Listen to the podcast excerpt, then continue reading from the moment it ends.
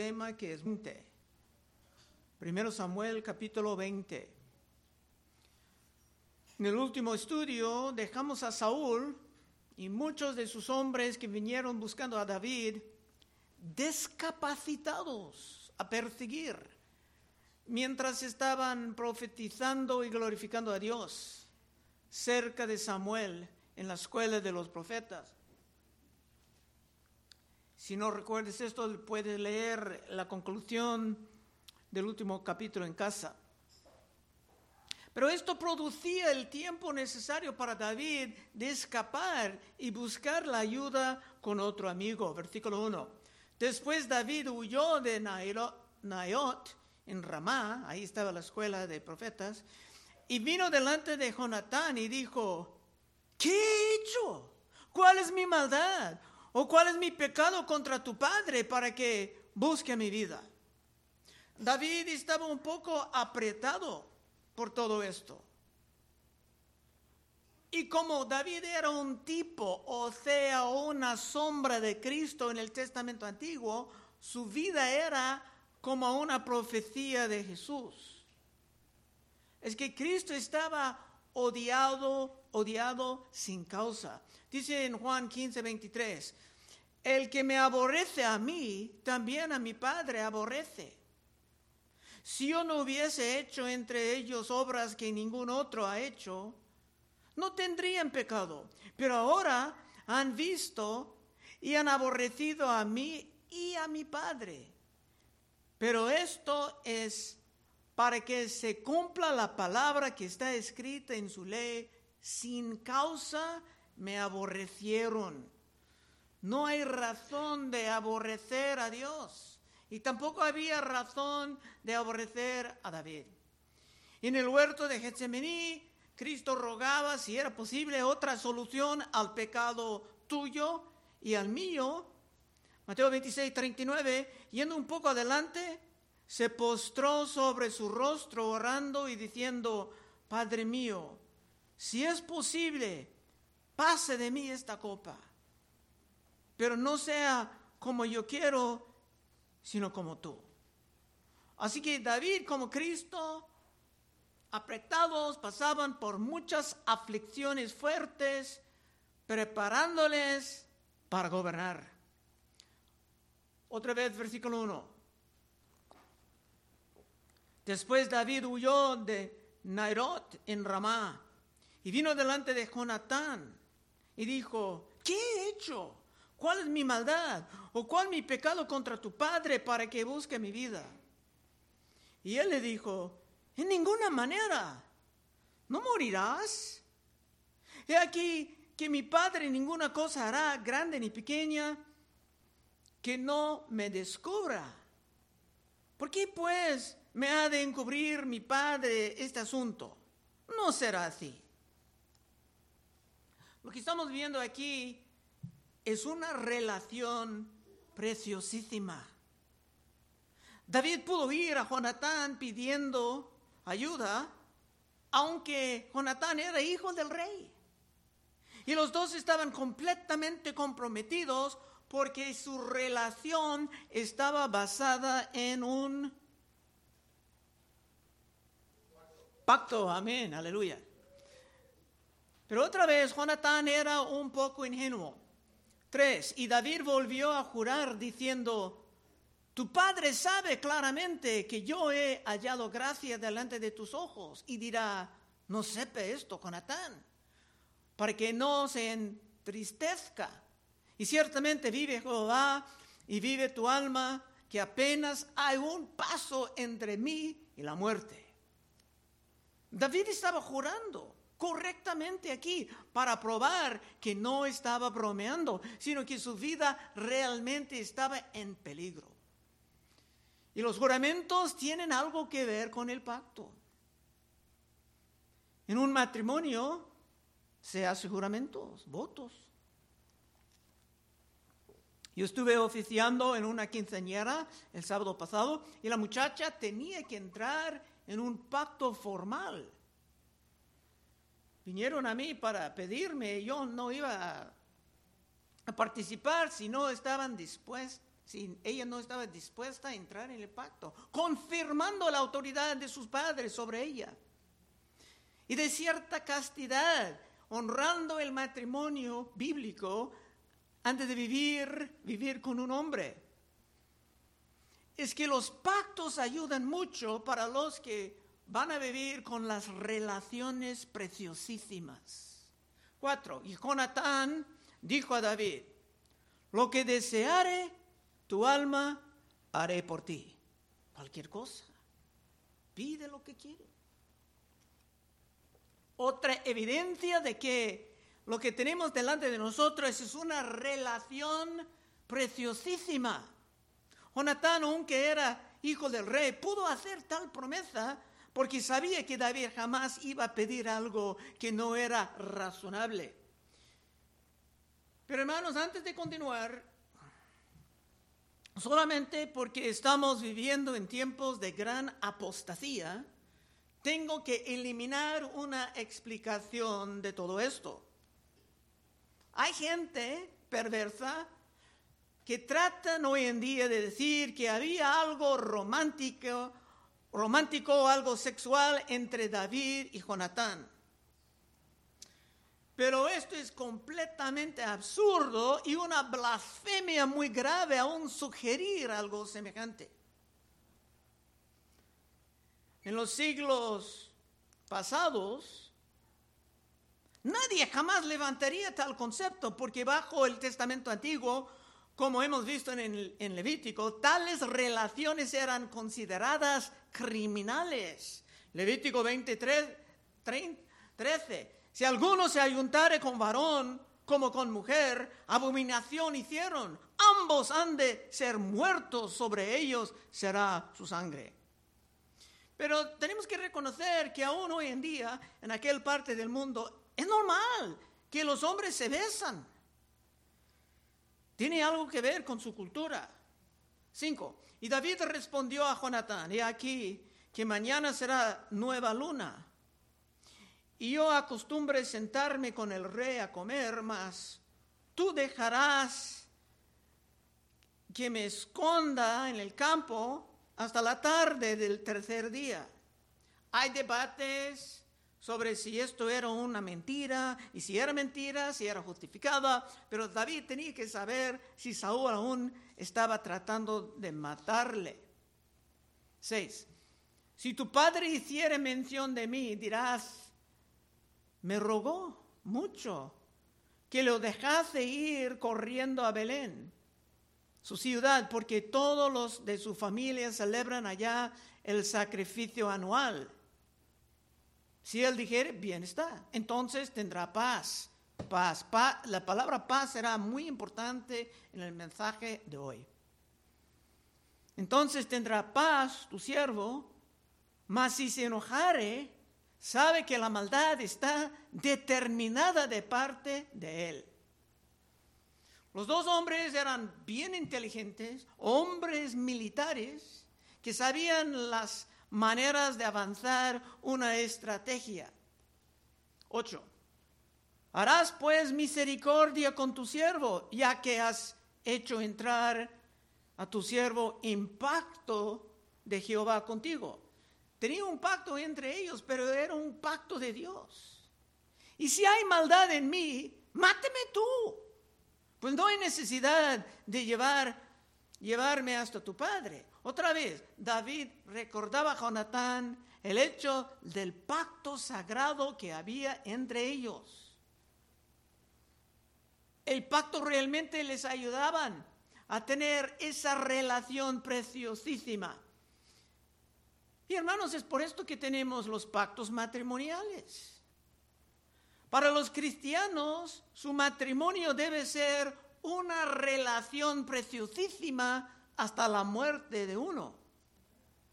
Y por esto la membresía de la iglesia normalmente es un pacto, porque esperamos establecer en la iglesia relaciones preciosísimas, especialmente durante los tiempos duros. Si alguien quiere leer Proverbios 17, 17.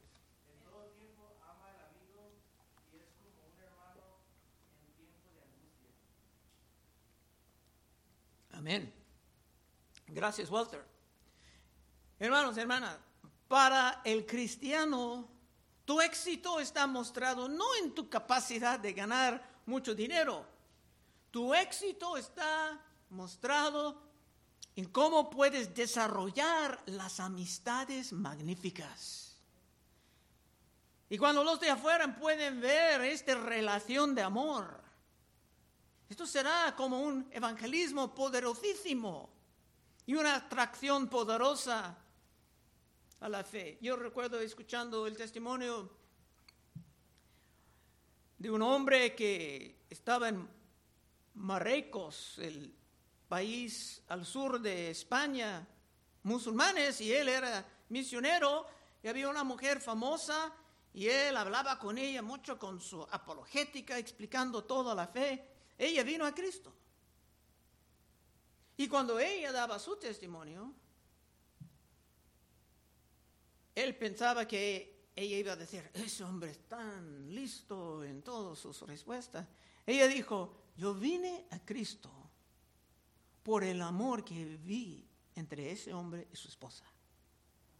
Es una forma de evangelismo.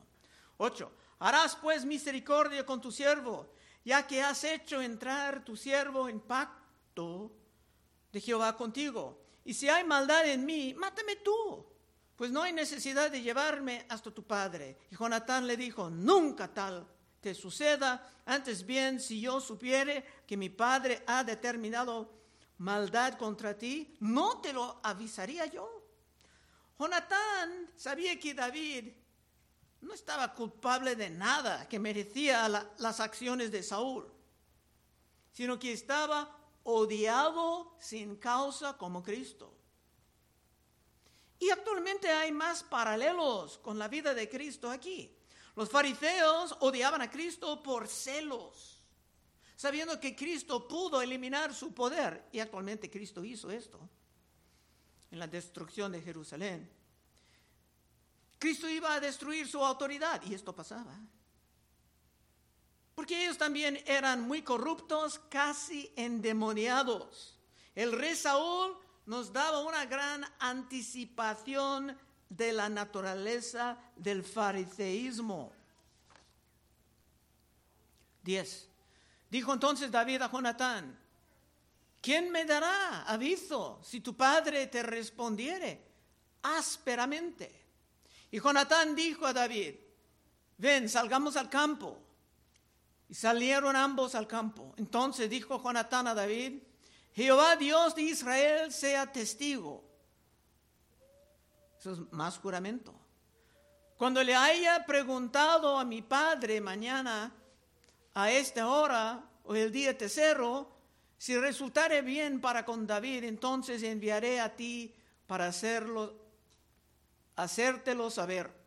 Pero si mi padre intentare hacerte mal, Jehová haga así a Jonatán y aún le añade, si no te lo hicieres saber, y te enviaré para que te vayas en paz, que te vayas en paz. Eso es una cláusula muy importante que te vayas en paz.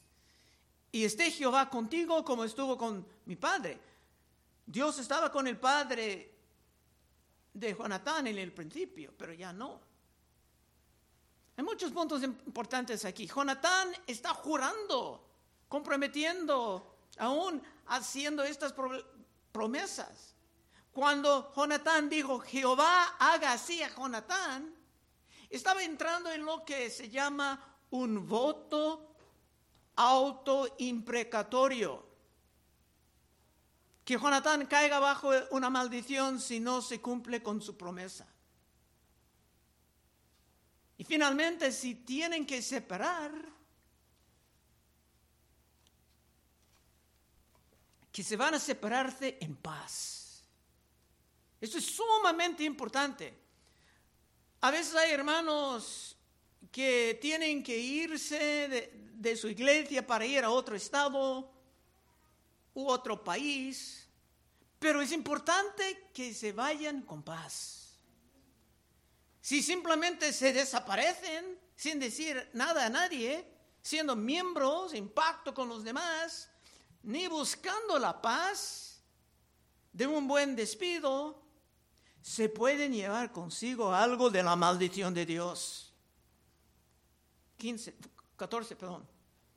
Y si yo viviere, Jonatán sabía que tal vez ni iba a vivir. Y si yo viviere, harás conmigo misericordia de Jehová para que no muera. Y no apartarás tu misericordia de mí, de mi casa para siempre. Cuando Jehová haya cortado uno por uno los enemigos de David de la tierra. No dejes que el nombre de Jonatán sea quitado de la casa de David. Los dos hombres son inteligentes, hombres de Dios. Y Jonatán sabe que David va a estar levantado tarde o temprano a la posición del rey. Ya está ungido para ser rey. Es evidente. Y que Jonatán posiblemente iba a morir en el proceso. Y por esto pide que David jura misericordia para su descendencia. Y vamos a ver todo esto en los capítulos que siguen, porque eso es exactamente lo que va a pasar. Pero te puedes pedir tales cosas cuando andas en una relación preciosísima. 16. Así hizo Jonatán pacto con la casa de David diciendo, requiéralo Jehová de la mano de los enemigos de David. Y Jonatán hizo jurar a David otra vez, porque le amaba, pues le amaba como a sí mismo. A veces, cuando uno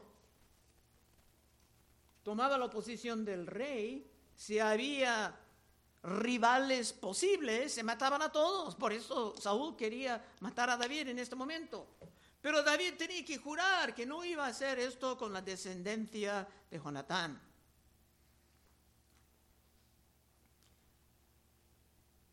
Así hizo Jonatán pacto con la casa de David. Aquí hay muchas promesas, muchos juramentos. Y así es en una relación que realmente vale la pena. En toda la Biblia es difícil encontrar una amistad tan fuerte. Y todo empezaba cuando tanto Jonatán como, como David vieron los filisteos como los incircuncisos, o sea, los que no están en pacto con Dios. Y que los que sí están en pacto con Dios, por supuesto, van a vencer a los enemigos de Dios. David vio esto en Jonatán, Jonatán vio esto en él. La mayoría de los hombres, como hoy en día, eran pesimistas, pero estos hombres sabían qué hacer. Esta perspectiva es aún muy rara en nuestros tiempos, en que la mayoría viven bajo un pesimismo terrible. 18. Luego le dijo Jonatán, mañana es nueva luna, y tú serás echado de menos porque tu asiento estará vacío. Estarás pues tres días y luego descenderás y vendrás al lugar donde estaba escondido el día que ocurrió este mismo y esperarás junto a la piedra de Esel. Ya tenían su plan. Como dos hombres militares de las fuerzas especiales. Y aunque Jonatán era de parte del enemigo, David pudo confiar completamente en él. 20. Yo tiraré tres saetas hacia aquel lado como ejercitándome al blanco. Luego enviaré al criado diciendo, ve, busca las saetas. Y si dijere al criado, he ahí las siete más acá de ti, tómalas, tú vendrás porque paz tienes, paz tienes, la palabra paz, nótalo. Y nada malo hay, vive Jehová. Mas si yo dijere al muchacho así, he ahí las saetas más allá de ti, vete, porque Jehová te ha enviado. Interesante que si la investigación saliera mal, no dice nada malo de su padre, simplemente que David tendrá que huir por la providencia de Dios. Y cuando las cosas se ponen difíciles, nosotros también podemos recordar el control que Dios tiene sobre todo para continuar viviendo en la paz. 23. En cuanto al asunto de que tú y yo hemos hablado, esté Jehová entre nosotros dos para siempre. Esta es la esencia de las relaciones preciosísimas. Siempre tienen a Dios en medio con su palabra y con su verdad. 24. David pues se escondió en el campo y cuando llegó la nueva luna se sentó el rey a comer pan y el rey se sentó en su silla como solía en el asiento junto a la pared y Jonatán se levantó y se sentó Abner al lado de Saúl y el lugar de David quedó vacío. Veremos que el rey Saúl será cada vez más un desgraciado. Y todos tenemos que recordar que si queremos rechazar la autoridad de Dios, como el rey Saúl hizo, siempre deseando todo a su manera, que nosotros también pudiéramos vivir así, bajo el control del enemigo. 26. Mas aquel día Saúl no dijo nada porque se decía, le habrá acontecido algo y no está limpio, de seguro no está purificado. Hemos estudiado en Levítico que había muchas maneras ceremoniales en que uno pudo salir inmundo, tocando un cuerpo muerto, un reptil y un sinfín de cosas. Y por esto la ausencia de David en el principio no llamaba la atención a nadie. 27. Al día siguiente, el segundo día de la nueva luna, y esto es una celebración religiosa, aconteció también que el asiento de David quedó vacío. Y Saúl dijo a Jonatán, su hijo, ¿por qué no ha venido a comer el hijo de Isaí hoy, ni ayer? Hermanos, ahora viene la gran explosión. Y nótalo, que esto pasaba en una cena religiosa, mostrando que hay gente que participa en las cosas del Señor aunque son completamente descalificados, provocando más y más su propio castigo. 28. Y Jonatán respondió a Saúl, David me pidió encarecidamente que le dejase ir a Belén, diciendo, te ruego que me dejes ir, porque nuestra familia celebra sacrificio en la ciudad. Y mi hermano me lo ha mandado. Por lo tanto, si he hallado gracia en tus ojos, permíteme ir para visitar a mis hermanos. Por esto, pues, no ha venido a la mesa del rey. Jonatán, como un hombre de gran valor, defendía a David delante de todos se hablaba respetuosamente con su padre, pero estaba firme. 30. Entonces se encendió la ira de Saúl contra Jonatán y le dijo, Hijo de la perversa y rebelde, ¿acaso no sé que tú has elegido al hijo de Isaí para confusión tuya y para confusión de la vergüenza de tu madre? Porque todo el tiempo que el hijo de Isaí vive, viviere sobre la tierra, ni tú estarás firme, ni tu reino. Envía pues ahora y trae, tráemelo porque ha de morir. Es un buen ejemplo de la manera en que los prepotentes, los prepotentes endemoniados normalmente hablan. Los expertos del idioma original dicen que esto está lleno de profanidades. Pero mire cómo se hablan de tu reino. Otra vez, 30.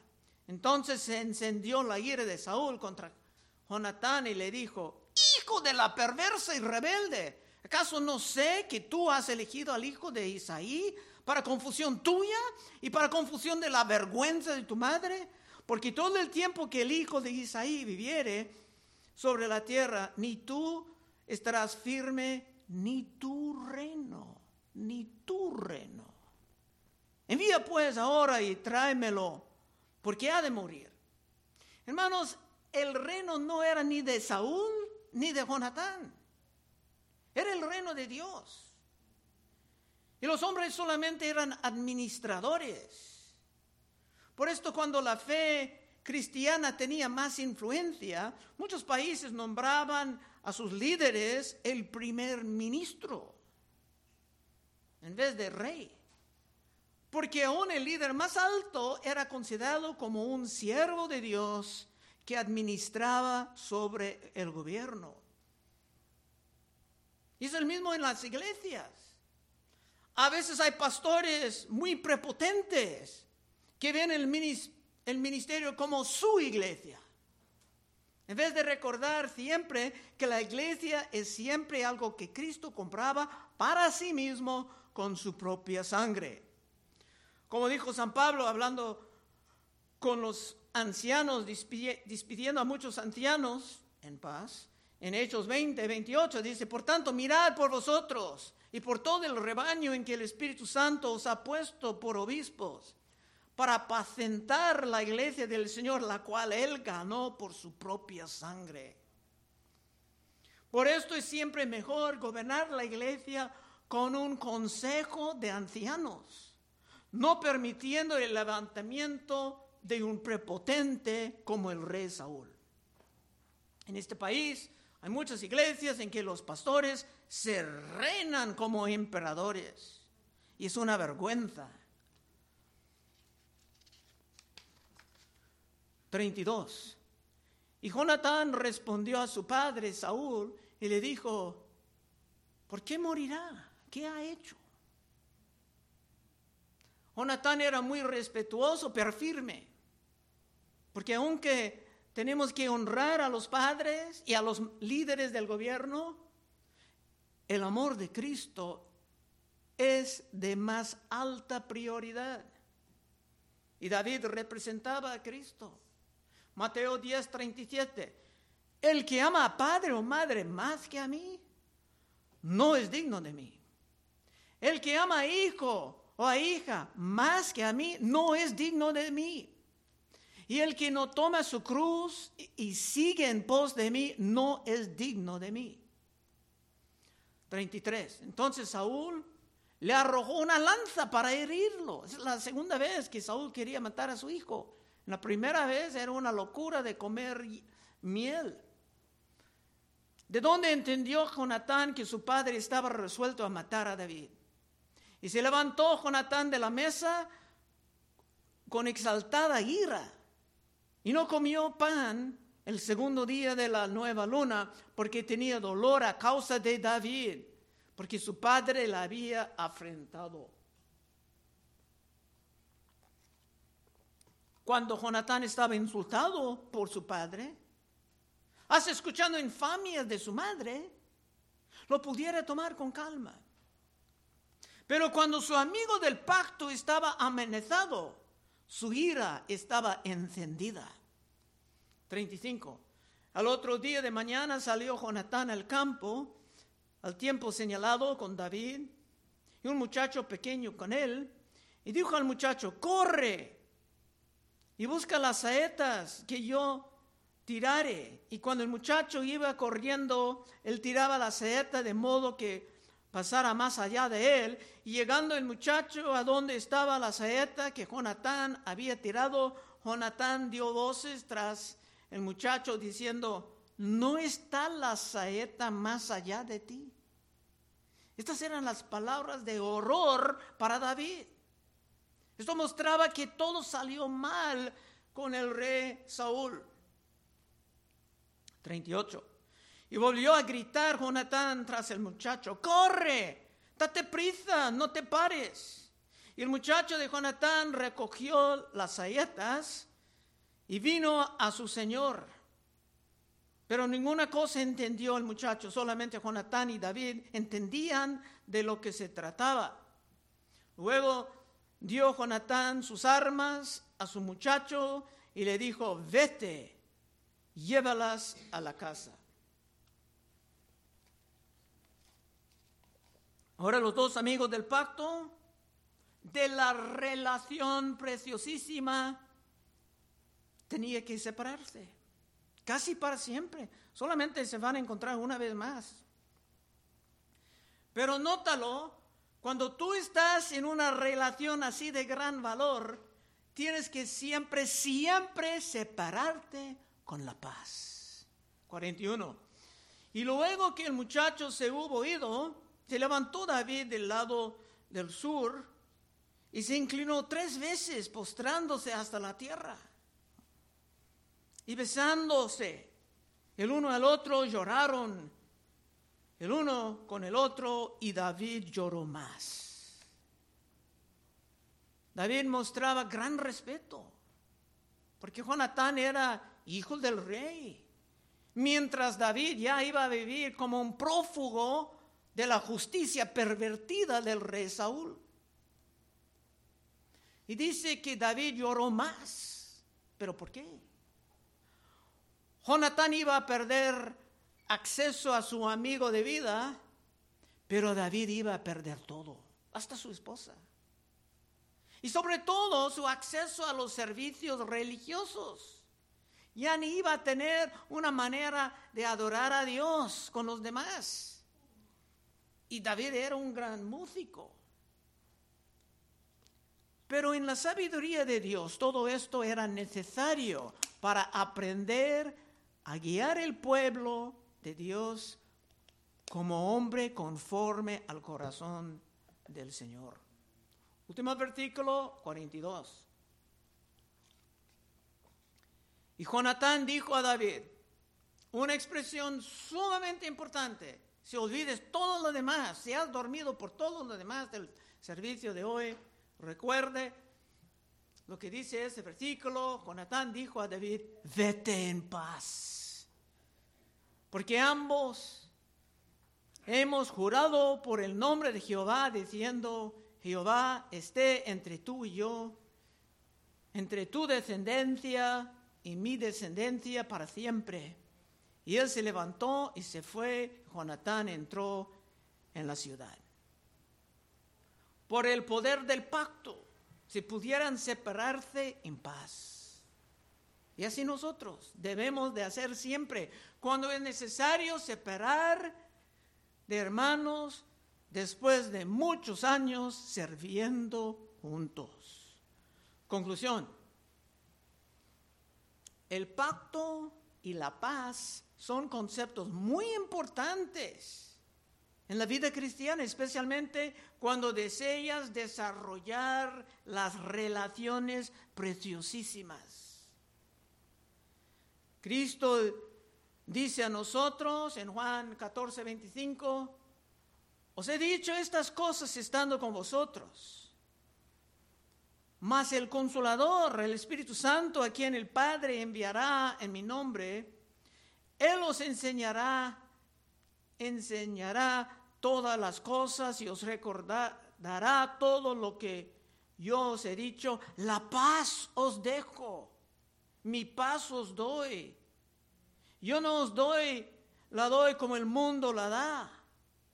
No se turbe vuestro corazón ni tenga miedo. Hermanos, tú puedes evangelizar más con tu paz que con todos los argumentos de las escrituras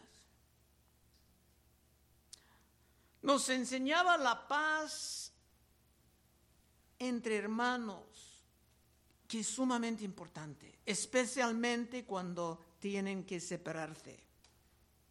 Y si viendo todo esto, en este gran capítulo, tú has visto el valor de las relaciones preciosísimas. Muchas personas pasan por toda su vida sin tener una relación así. Yo recuerdo cuando estuve en el este de Alemania, ¿Puedo robar un minuto de testimonios? Cuando era controlado por la Unión Soviética, y estuve con un amigo muy cerca que tenía, que era de Georgia, Y un hombre comunista ahí, tuvimos que poner nuestros uniformes, pudiéramos entrar ahí como turistas. Y él dijo, ustedes tienen algo muy especial, la amistad. Porque con ellos siempre estaban esperando, pues si yo digo algo a mi amigo, lo van a reportar a las autoridades. Nunca olvidé esto. Pero si tú veas el valor de las relaciones preciosísimas y cómo son un gran punto del evangelismo, y si te deseas tener relaciones así en tu vida cristiana, puedas pasar en breve y oraremos contigo. Vamos a cerrar.